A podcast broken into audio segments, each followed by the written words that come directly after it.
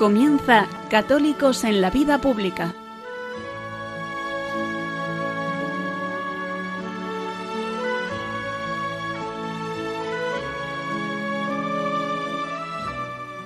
Un espacio dirigido en Radio María por Luis Zayas.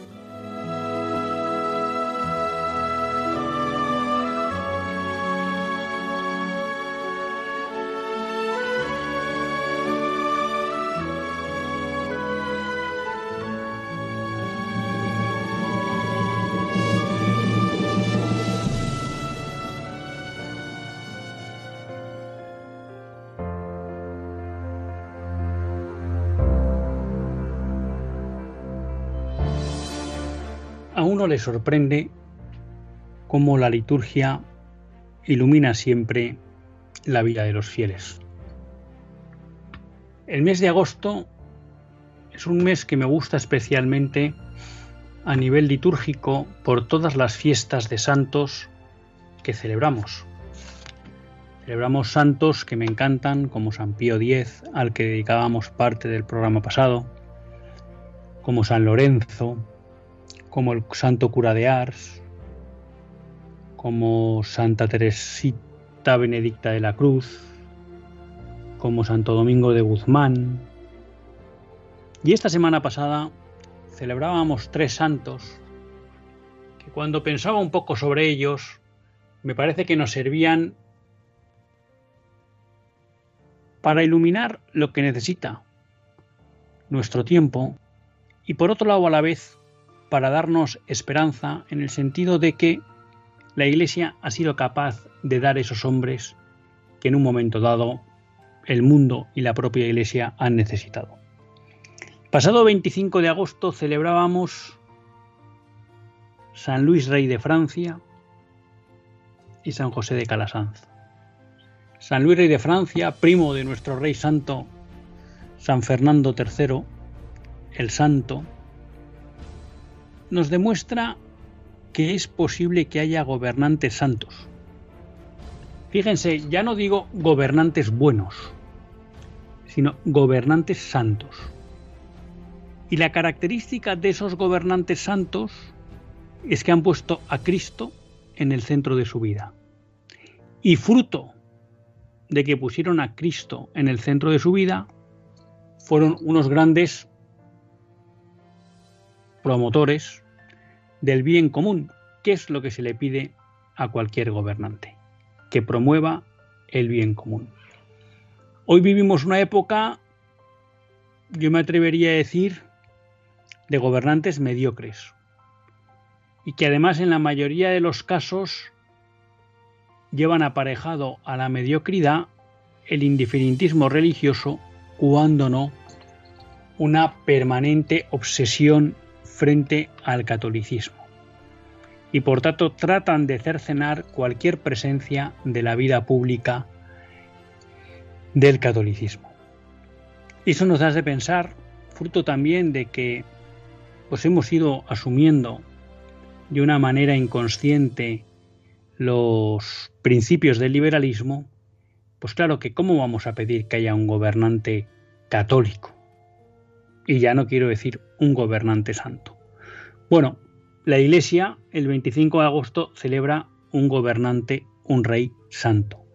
Y por tanto nos muestra no solo que es posible, sino que yo me atrevo a decir que para los tiempos que corren son necesarios gobernantes santos, porque estarán de verdad al servicio de su pueblo, de su nación, y sobre todo porque desde Cristo es desde donde seremos capaces de encontrar soluciones a la vida problemática que llevamos. Celebrábamos también el mismo día San José de Calasanz, que podríamos decir que es uno de los grandes santos educadores. Si hay algo que falla hoy en nuestra sociedad, es la educación. La educación ya no tiene como objeto mostrar la verdad, la belleza y el bien para que el joven se adhiera libremente a ellos. La educación tampoco tiene, cuando es católica, el fin de ayudar al joven, al niño, a conocer a Cristo y adherirse a la Iglesia. Hoy la educación es puro adoctrinamiento y de mala calidad. Y por eso un santo como San José de Calasanz nos muestra cómo es posible que surjan esos hombres que dedican su vida a la educación de los jóvenes. Y la dedican en su sentido integral y por tanto verdadero.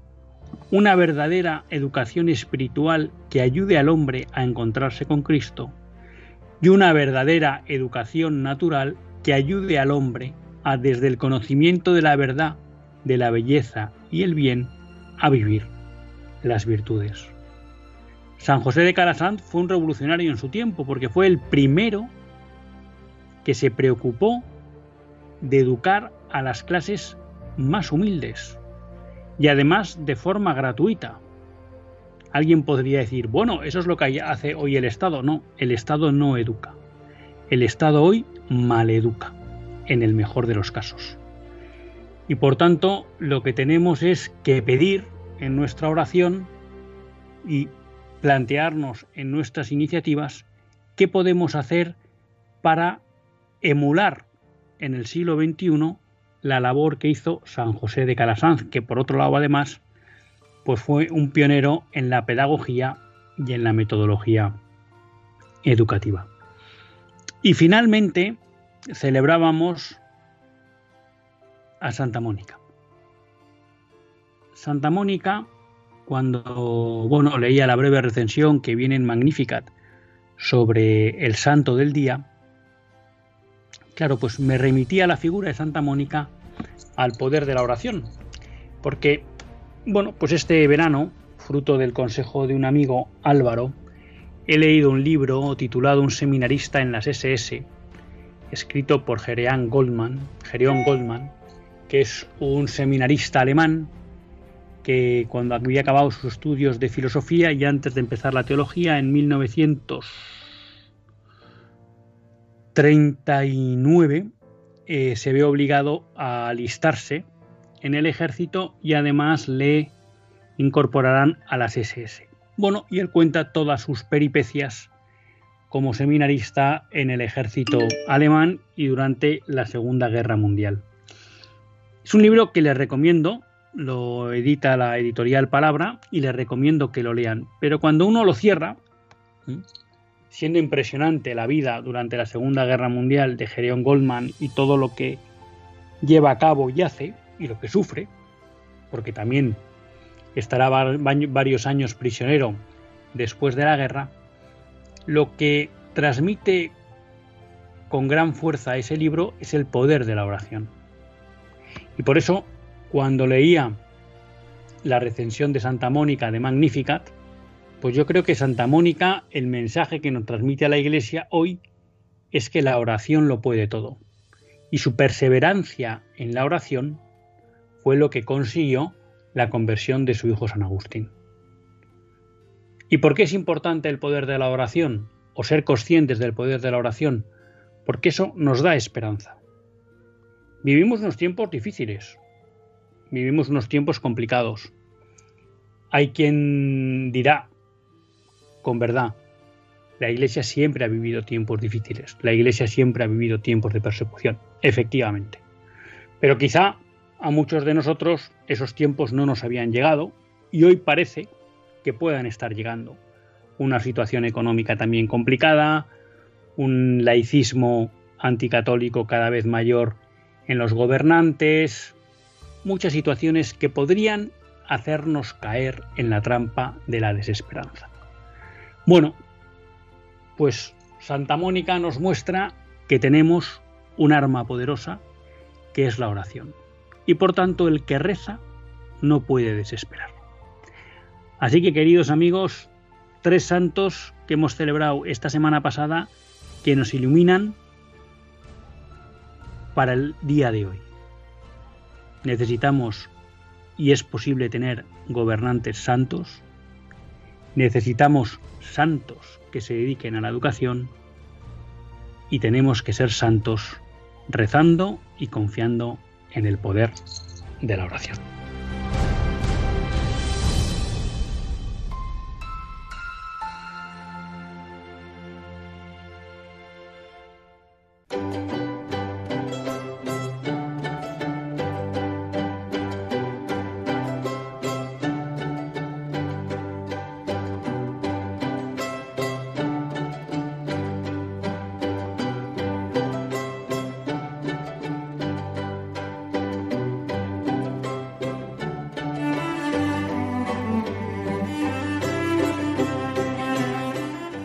Tardes, queridos amigos de Radio María.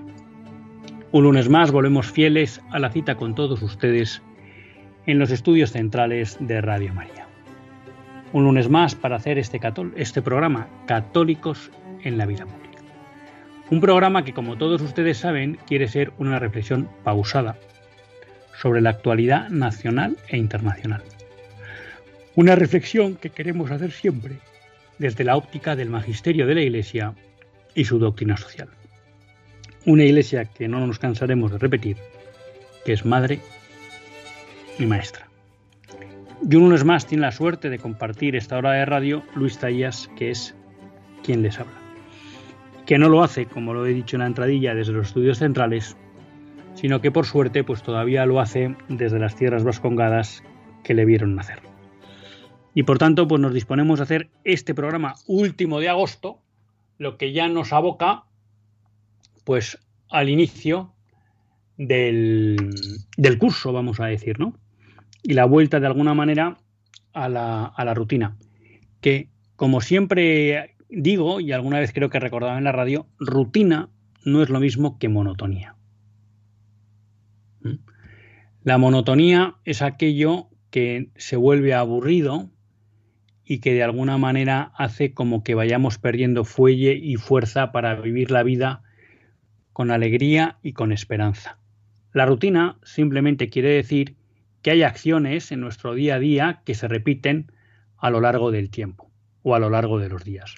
Y la rutina se puede vivir con el corazón. Cuando la rutina se vive con el corazón, la rutina no es monotonía. La rutina es cumplir con nuestros deberes, la rutina es la satisfacción de estar con los nuestros, es la, satisfacción de cumplir con los deberes de Estado. La rutina vivida desde el corazón no es monótona, pero pues son los tiempos que vuelven y que rompemos con el descanso y volvemos al curso. Y volvemos al curso, pero en este agosto pues todavía vamos a aprovechar lo que nos puedan quedar de vacaciones. Y en este programa yo quería hoy pues tratar inicialmente una cuestión que me apuntó una oyente, Loli, con la que tuve la suerte de encontrarme por aquí en Bilbao, y que me comentó que había leído un artículo interesante en el diario El Correo Español de 21 de agosto de 2022. En este diario, que es el vamos a llamar el diario provincial de, Vizcaya y el diario de más tirada, José María Ruiz Soroa, eh, bueno, publica un artículo de opinión en el que critica la ideologización que se está haciendo del derecho y en especial el mal uso del derecho penal. Él motivo de este artículo es la reforma del Código Penal del artículo 172. Y ustedes dirán, bueno, pero ¿cuál es este artículo del Código Penal? Bueno, el artículo del Código Penal 172 eh, es el artículo que se refiere a las coacciones. Y dentro de este artículo, bueno, se ha introducido un apartado 4 con motivo de esta ley del Ministerio de Irene Montero y del Gobierno de Pedro Sánchez, en la que se ha incorporado el artículo 172 cuarter 4, lo que se ha incorporado es la penalización de aquellas personas que tratan de ofrecer ayuda a las mujeres delante de los abortorios, o bien que lo que tratan es de simplemente rezar delante de los abortorios. Eh, el artículo 172.4 lo que dice es el que para obstaculizar el ejercicio del derecho a la interrupción voluntaria del embarazo, acosar a una mujer mediante actos molestos, ofensivos, intimidatorios o coactivos que menoscaben su libertad será castigado con la pena de prisión de tres meses a un año o de trabajos en beneficio de la comunidad de 31 a 80 días. Las mismas penas podrán imponerse a quien la forma descrita en el apartado anterior acosare a los trabajadores del ámbito sanitario del ámbito sanitario en su ejercicio profesional o función pública y al personal facultativo o directivo de los centros habilitados para interrumpir el embarazo, con el objetivo de obstaculizar el ejercicio de su profesión y cargo. Bueno, el artículo tiene tres apartados más que, bueno, que no merecen la pena. Claro, ¿qué vemos aquí? Lo que se ha tratado con esta reforma del Código Penal es de alguna manera de criminalizar la labor de los voluntarios pro vida que se acercan a las puertas de los abortorios para, en el último momento, ofrecerle alguna alternativa a las mujeres en riesgo de aborto. O bien tratar de eliminar campañas como 40 días por la vida, que lo único que hacen es, claro, lo único, lo único que hacen es rezar delante de los abortorios. ¿Qué pasa? Que eso que digo yo, lo único, bueno, pues los de la cultura, de la incultura pro muerte, saben que la oración tiene poder. Y por tanto saben que cuando se reza, muchas vidas se salvan. Y no solo eso, saben que cuando se reza, muchos abortorios se cierran. Porque esa es la experiencia que tenemos en Estados Unidos. Les recomiendo que vean, si no la han visto ya, la película Unplanet, eh, que cuenta la historia de una directora de abortorio de Planet Parenthood que se convirtió al catolicismo. Y ese abortorio fue cerrado tras muchos años de campaña constante de 40 días por la vida. Pero hace poco un amigo Nacho me contaba que en Birmingham, también 40 días por la vida, había conseguido cerrar el mayor abortorio de la ciudad, simplemente con campañas de oración. Luego ellos saben que también la oración tiene su poder y tampoco les gusta. Claro, ¿qué pasa? Que ellos lo que dicen es el que para obstaculizar, acosarse mediante actos molestos, ofensivos, intimidatorios, coactivos, claro, es una definición tan amplia de lo que puede ser el acoso. Claro, no, es que a mí me molesta que haya alguien cuando voy a entrar en el laboratorio. Ah, entonces ya esto es acoso, estamos en este supuesto. No es que a mí me molesta y me parece ofensivo que me den un propaganda de alguna organización provida que me puede ayudar. Es que a mí me parece intimidatorio que estén rezando cerca del abortorio. Esta es la reforma que ha hecho eh, el gobierno de Pedro Sánchez desde el Ministerio de Montero, ¿no? En un intento claro de coartar la libertad del movimiento Provida y de cortarle las alas, porque cada vez más esos voluntarios, en su gran mayoría jóvenes, pues tienen más éxito en esta labor, en esta labor de salvar mujeres del aborto, ¿no? Y niños del aborto. Entonces, comentando este artículo, esta reforma, eh, José María Ruiz Soroa dice que el pasado mes de junio entró en vigor una modificación del artículo 172 del Código Penal sobre los delitos de coacción y acoso, cuyas consecuencias son cuando menos sorprendentes. Dice, ¿por qué?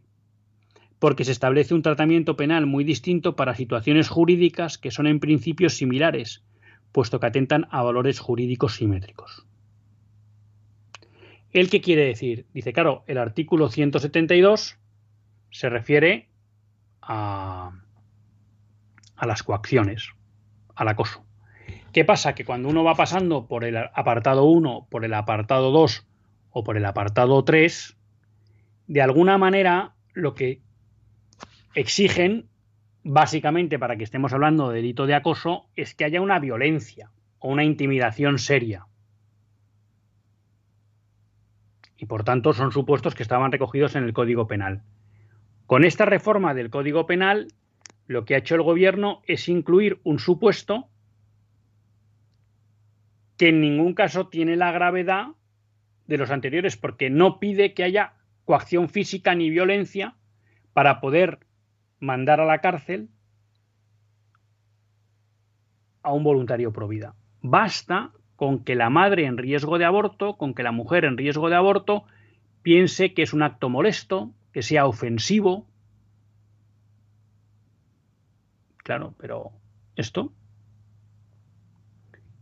Y claro, esto con el agravante de que en el apartado 5 de este artículo se estableció que la persecución de estos hechos descritos no será necesaria la denuncia de una persona agraviada, ni de su representación legal. Es decir, que cualquiera que pasa por ahí puede demandar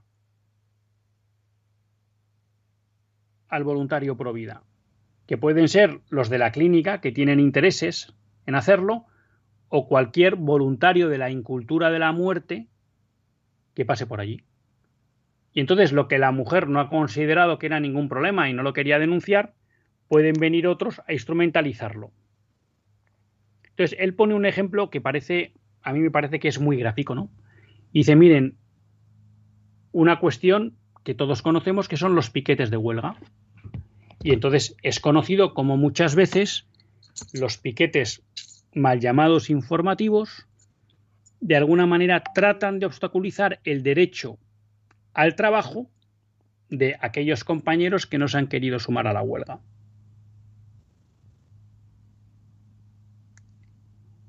Ese intento de dificultar el trabajo, que muchas veces, el acceso al trabajo, que muchas veces es fuertemente intimidatorio, si no se llega a la violencia, rara vez supone que pueda ser considerado un delito y todos somos conscientes, porque lo hemos visto en la televisión, de hasta qué punto se intimida a aquellos compañeros mal denominados esquiroles porque no apoyan a lo que la mayoría ha decidido de ir a la huelga. Entonces resulta que en una situación en la que se produce una coacción seria, grave, pero en la que no media violencia, no entra dentro de los supuestos del Código Penal. Mientras tanto, dice el autor José María Ruiz Soroa.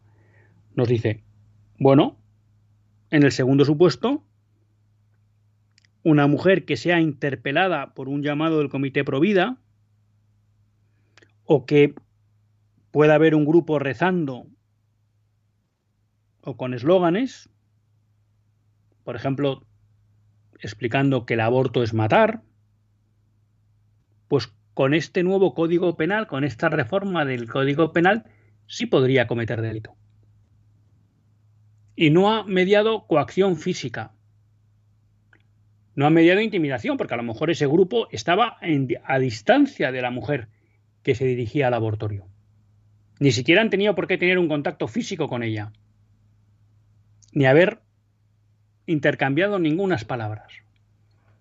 Entonces lo que explica José María Ruiz Oroa es que este es un uso espurio ideológico e incorrecto del Código Penal, que lo que se busca con él es penalizar aquellas acciones, comportamientos que no gustan al poder, dándoles un tratamiento penal mucho más duro que para otras que de hecho y objetivamente son más graves. Porque aquí nos dice una cosa José María Ruiz Oroa en su artículo que creo que es importante. Que es, aquí no se trata ahora de dejarnos llevar por el sentimentalismo y que nos parece más grave que se acose a un, que se acose a un trabajador o que se le ofrezcan alternativas a una mujer en riesgo de aborto. Aquí lo que se trata es de objetivar la cuestión. Y resulta que para determinadas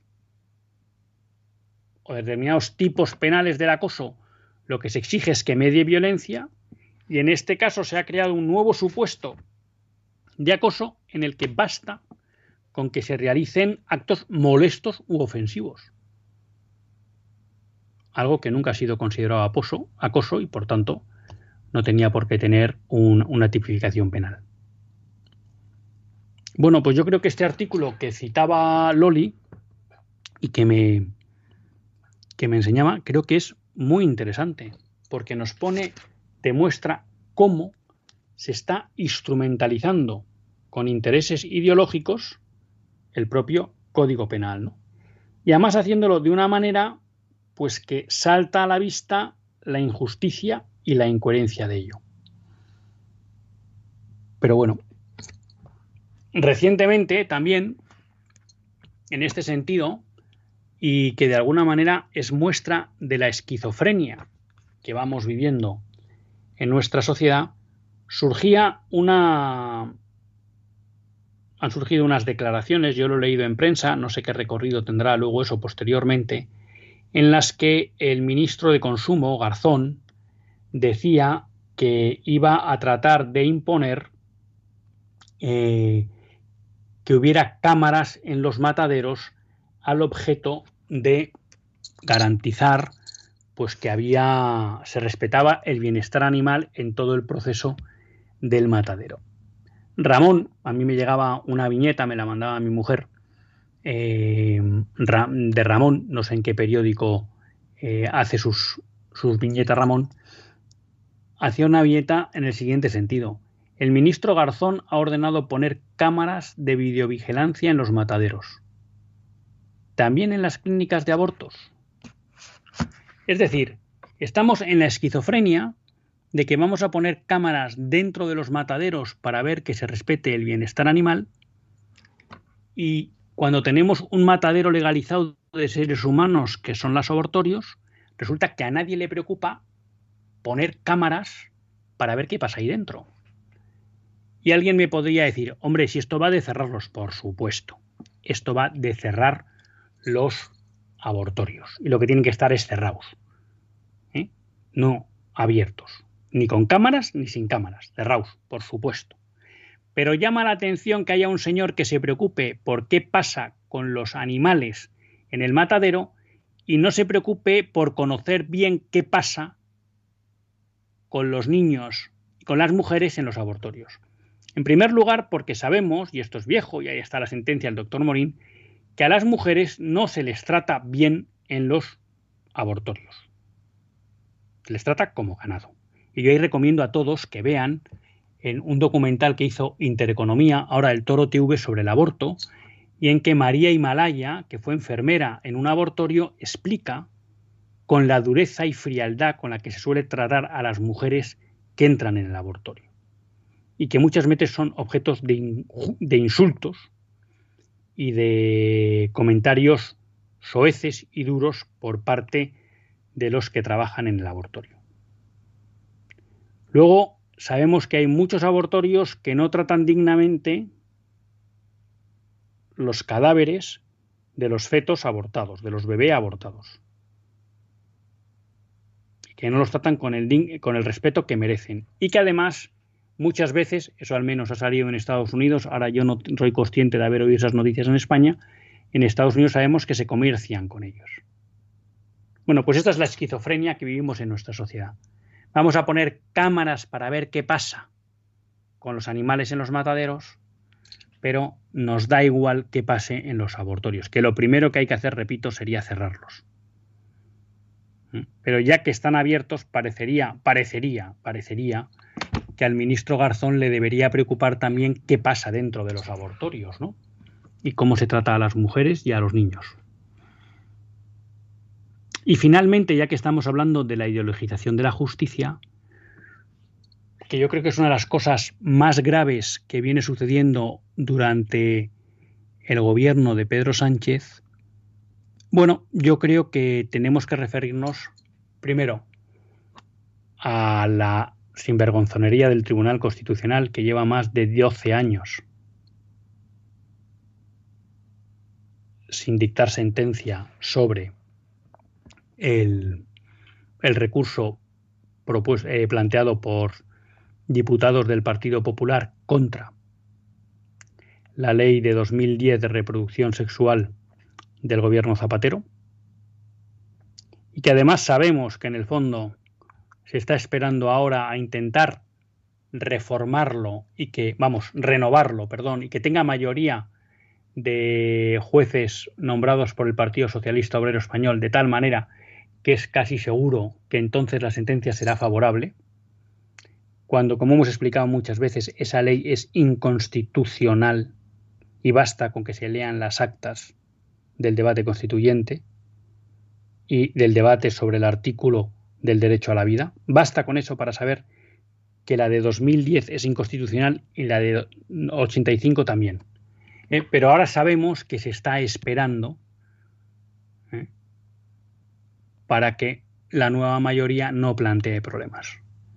Y sabemos que el gobierno y también desgraciadamente el Partido Popular, porque está entrando en ese pacto espurio para pactar los nombramientos en el Tribunal Constitucional y en el Tribunal Supremo, lo hacen siempre con una intención de instrumentalizar en su beneficio la justicia.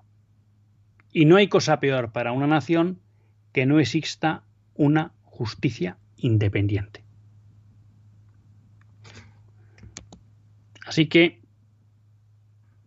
fruto de este artículo de Loli, pues lo que vemos es que realmente en nuestra nación la justicia está maltrecha, no solo por cómo se eligen y cómo dictan sus sentencias los tribunales superiores, no estoy hablando de los jueces medios y que en muchos casos hacen su trabajo y con mucho rigor, sino que uno se va dando cuenta que las grandes instancias, Tribunal Supremo, Tribunal Constitucional, Consejo General del Poder Judicial, cada vez están más ideologizadas e instrumentalizadas. Y, como refleja el artículo de José María Ruiz Soroa, cada vez más se hace una utilización ideológica de las leyes y, en este caso, del Código Penal.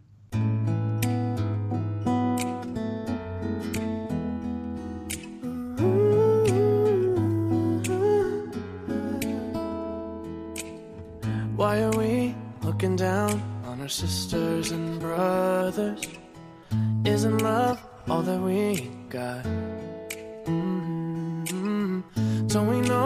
Everyone's got a father and mother? The day we know we're all the same together, we can make that change. Look around, there are too many of us crying, and not enough love to go round. Oh, oh, what a waste! Another day, another good one dying. But I know that the world will change the day we know we're all the same. Why can't we just get along? If loving one another's wrong,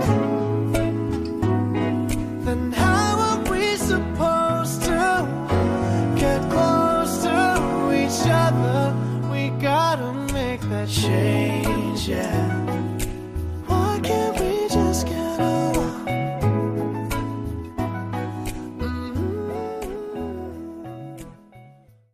Después de esta breve pausa musical, continuamos en Católicos en la vida pública, en este último programa de vacaciones, último programa del mes de agosto. Y pues como en muchas ocasiones, lo hacen en compañía de Luis Tallas. Hablábamos de unos santos que nos muestran el camino para resolver la crisis y no perder la esperanza ante la situación que vive nuestra nación y me atrevería a decir Occidente en su conjunto. Hablábamos de un tema grave para la vitalidad y la salud de una nación, que es la instrumentalización de las leyes y la ideologización de la justicia. Y ahora pues quería aprovechar para comentarles algunas noticias que me han llamado la atención esta semana y no les oculto que el otro día me quedé corto de tiempo y me gustaría ser capaz de acabar con algunas cuestiones en relación con la Humana Evite. Espero que me dé tiempo, pero si no, eh, no me resisto posiblemente al próximo lunes, si puedo estar con todos ustedes, si Dios quiere, a que volvamos a abordar esa cuestión. ¿Qué noticias tengo así? Bueno, ya saben los temas que más, que más nos preocupan, ¿no? O que más reclaman mi atención. Y uno de ellos es eh, la defensa de la vida. Y ahí, pues, eh, como siempre ustedes saben, eh, casi es obligatorio un viaje a los Estados Unidos, ¿no?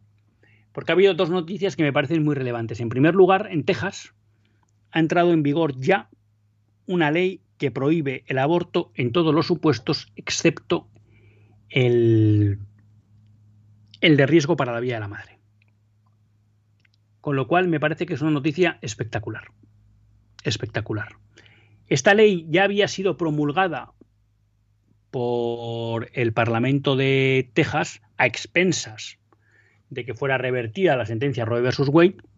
Mientras tanto, en Texas, de una manera pionera, ahora yo creo que en unos dos años, se había aprobado una ley del latido, ¿no?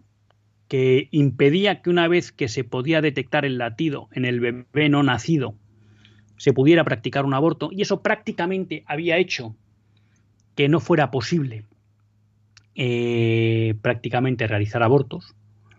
Pero bueno, digamos que ahora pues ha entrado la ley que al legislativo de Texas le apetecía que estuviera en vigor, que era una ley que declara ilegal el aborto en todas las situaciones, bueno, y han dejado la coletilla del riesgo de la madre. ¿no? Yo siempre les he dicho que el aborto debería estar penalizado en todos los supuestos, incluido el de riesgo de vida para la madre, por dos razones. Una, porque es una situación que se da extrañísimamente, y dos, porque cuando se pueda dar esa situación en que eh, está en riesgo la vida de una madre embarazada, no toca elegir a quién matar, lo que toca es elegir o luchar por salvar las dos vidas y priorizando aquella que parece que en ese momento tiene más oportunidades de ser salvada. ¿Qué es la madre? Adelante, vamos a salvar a la madre. Pero no, no matan al hijo. El hijo se morirá porque a lo mejor hemos podido salvarle, pero no le hemos matado. ¿Y qué es el hijo al que hay que salvar? Porque tiene más posibilidades, pues salvemos al hijo y luego vayamos a salvar a la madre. Y a lo mejor la madre se nos muere, pero no la hemos matado, no hemos podido salvarla, que son dos cosas muy distintas. ¿no? Pero dicho eso, eh, es una gran noticia el hecho de que en Texas, bueno, pues haya una ley eh, que prácticamente prohíbe el aborto. En Idaho eh, se ha presentado también y se ha aprobado por el, por el Parlamento Estatal, se ha aprobado una ley que prohíbe el aborto prácticamente también en todos los supuestos. Pero ahí, pues ha sido bloqueada por un juez. Y por tanto, bueno, pues ahora habrá que ver cómo se desarrolla esa lucha, esa lucha legal, ¿no? Ahí la administración Biden, que desgraciadamente pues se declara católico, pero no entendemos su incoherencia en todas las cuestiones de ideología de género y de, y de cultura de la vida, porque realmente eh, si uno pudiera identificar una obsesión en la administración Biden y concretamente en el presidente, es el empeño por promover el aborto. Es una cosa que es alucinante. Un Biden que hace 30, 40 años, pues dentro del grupo del Partido Demócrata, pues se declaraba contrario al aborto, no contrario a la sentencia Roe versus Wade, decía esa falsedad de que bueno, que él está en contra del aborto, pero que no es quien para decir a otros lo que tienen que hacer, que luego nos lo dicen en un montón de cosas, ¿no? El incluido, pero ahora está empeñado en, en promover y en promover el aborto, ¿no? Y bueno, pues están intentando impulsar a que muchos jueces pues traten de paralizar estas leyes en defensa de la vida. Vamos a ver qué pasa. Pero una vez más, pues siempre que vamos por Estados Unidos lo que nos quedamos es gratamente sorprendidos de la vitalidad del movimiento pro vida. Y también, ¿por qué no decirlo?, de los políticos que se morjan en favor de la vida. También hay que volver a España. Hay que volver a España. Y desgraciadamente, pues hay, hay una noticia triste que lo que nos debe llevar es a darnos cuenta que nos queda mucho trabajo por hacer y que algo tenemos que hacer para que las cosas cambien. Era una noticia que leíamos en, en Infocatólica referente a una encuesta sobre la opinión de los, de los españoles sobre el aborto. Bueno, y según esta encuesta, tampoco digo que haya que hacerle caso o cómo es de fiable, pero no me descuadra del todo, desgraciadamente. Eh, solo un 16% de los españoles se opone a que el aborto esté totalmente ilegalizado. Y 7 de cada 10 españoles, es decir, un 70% de españoles, eh, apoyan la legalización del aborto. Bueno, esto es lo que hay. Y simplemente lo que hay es tomar nota del dato y decir, nos queda mucho camino por recorrer. Tenemos que ser capaces de hacer eso que se ha hecho en Estados Unidos, que es verdad que ha sido un proceso largo, de más de 50 años, en los que poco a poco se ha ido cambiando la mentalidad del pueblo americano en favor de la defensa de la vida.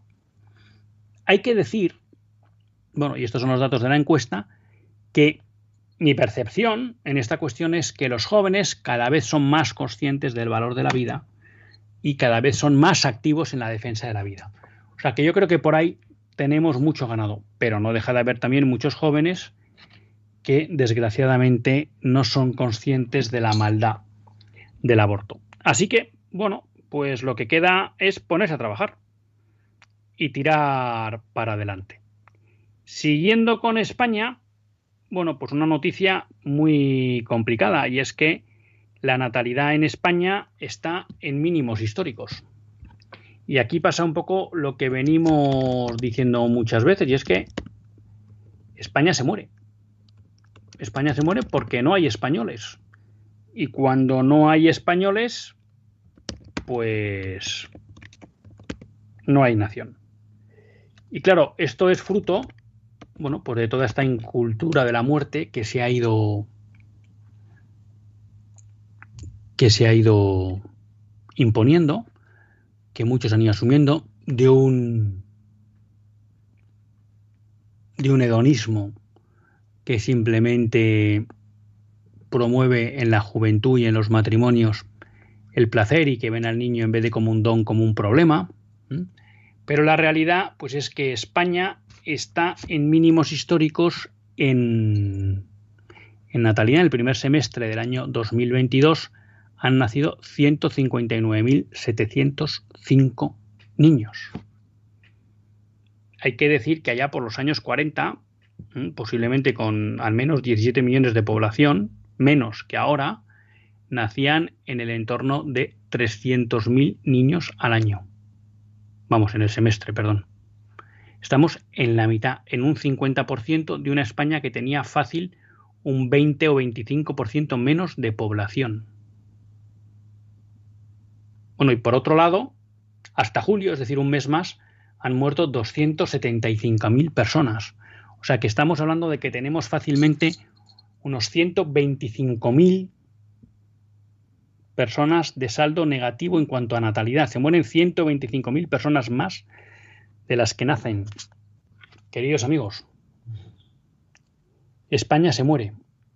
Y no solo España se muere, sino que esta baja de natalidad es un problema o es causa de muchos problemas sociales. Dios quiera, pues que al menos desde el mundo católico seamos capaces de transmitir la alegría de la vida, el don del niño, ¿no? Y, y bueno, pues la suerte que es poder tener familia.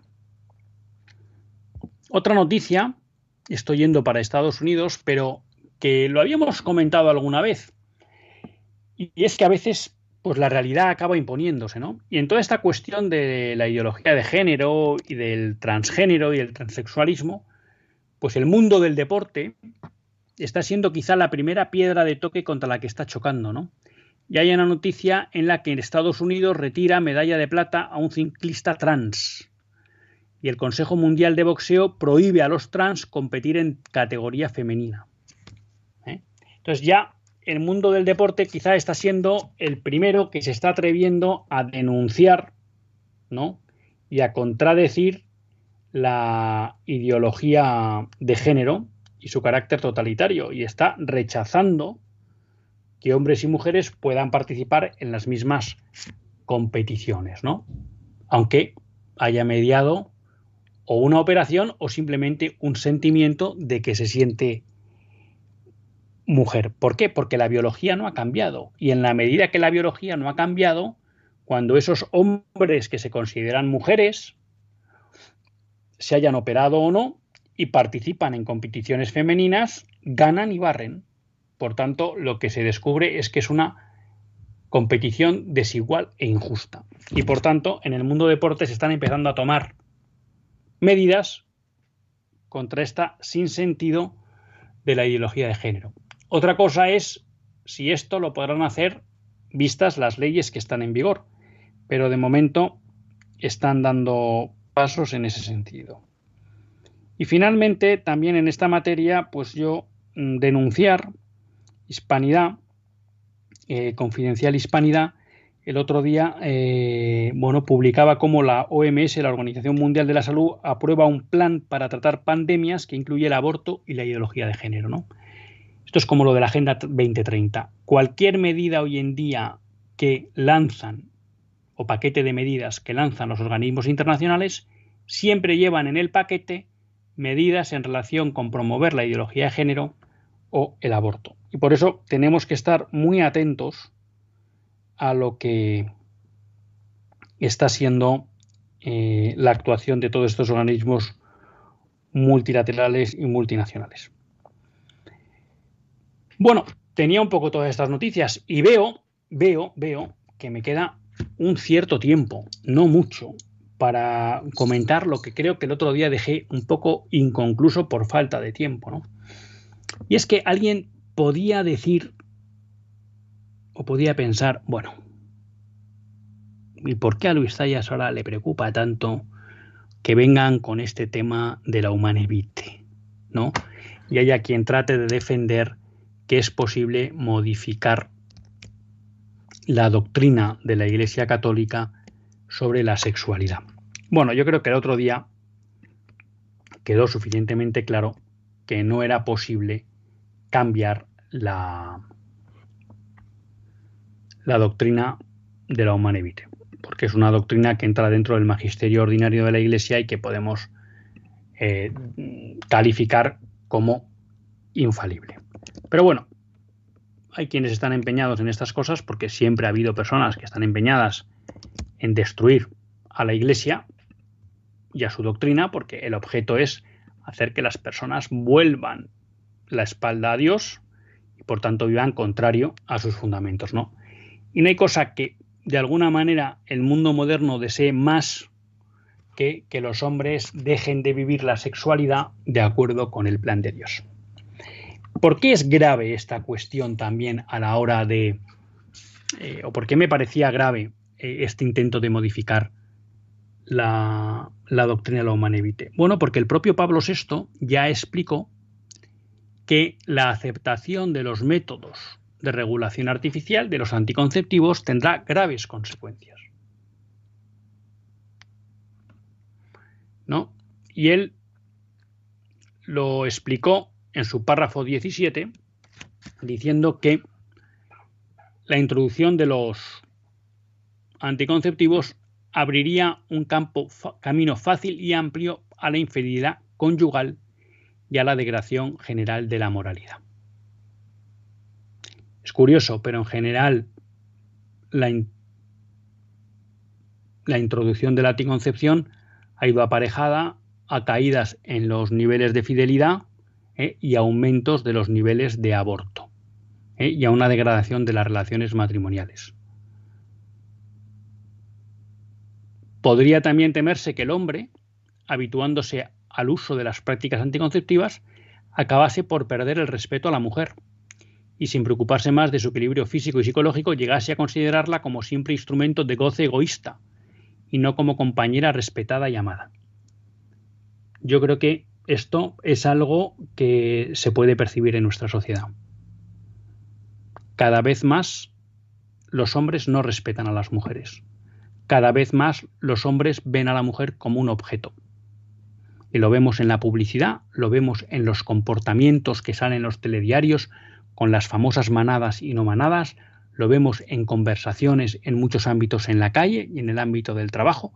Hay una hipersexualización y el hombre, que por tendencia, que una tendencia pecaminosa, pero vamos a decir una inclinación un poco natural, porque también está constituido así, a ver a la mujer ¿no? como un objeto sexual, que si hay no media la virtud de la castidad, pues le hace verla como un mero objeto, bueno, pues la introducción de, lo, de la anticoncepción, que supone que ya no hay el riesgo, en teoría, de un embarazo, hace que se acreciente ese peligro. Y yo creo que hay eh, Pablo VI, yo con la clave.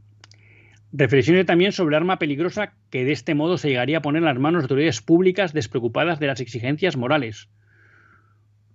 Bueno, sabemos que ha habido muchas organizaciones, especialmente internacionales, y también tenemos el ejemplo del gobierno chino, que han impuesto ¿no?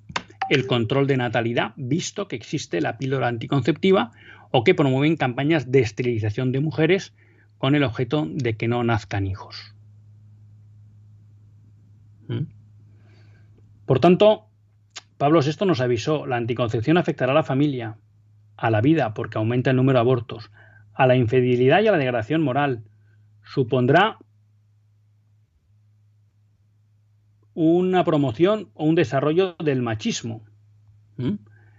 Porque la que la gran pagana de la anticoncepción es la mujer, no solo porque tiende a ser considerada como un objeto por el hombre, sino porque además la que sufre los, las consecuencias hormonales eh, y físicas para su salud de las pastillas, que son bombas de hormonas, son las mujeres, no, no el hombre, ¿no? Ha llevado también a que se desarrollen políticas inmorables, aquella famosa campaña del ponte luego pónselo, ¿no? O aquella facilidad de muchos alcaldes, eh, entre ellos Ruiz Gallardón, ¿no? Promoviendo que se entreguen anticonceptivos eh, en los centros de salud a los jóvenes. Y ahora, con una nueva, con la nueva reforma del aborto que quiere hacer Irene Montero de la ley del aborto de 2010, quiere proponer que en los institutos de secundaria sea accesible el acceso a la anticoncepción.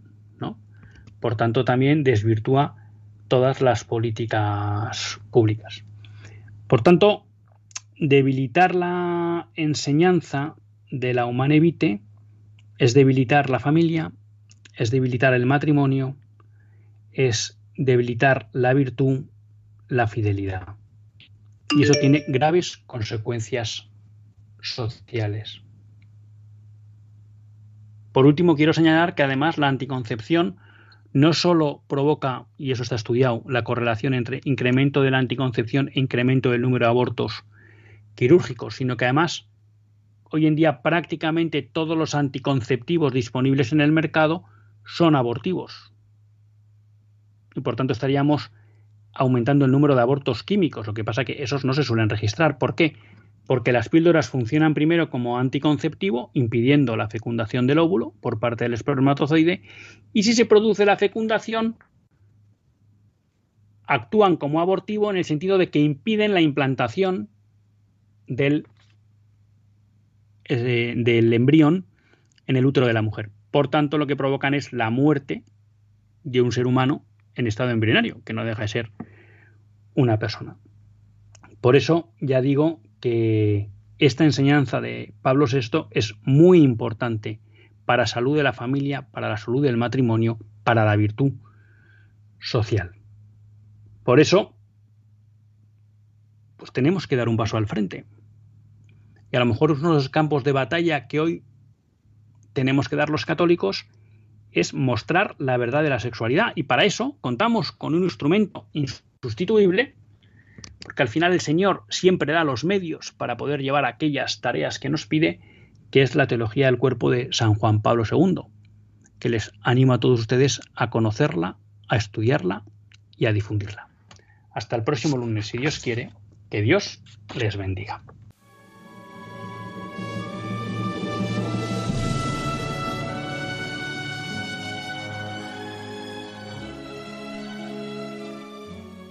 Así concluye Católicos en la Vida Pública, un programa que dirige Luis Zayas.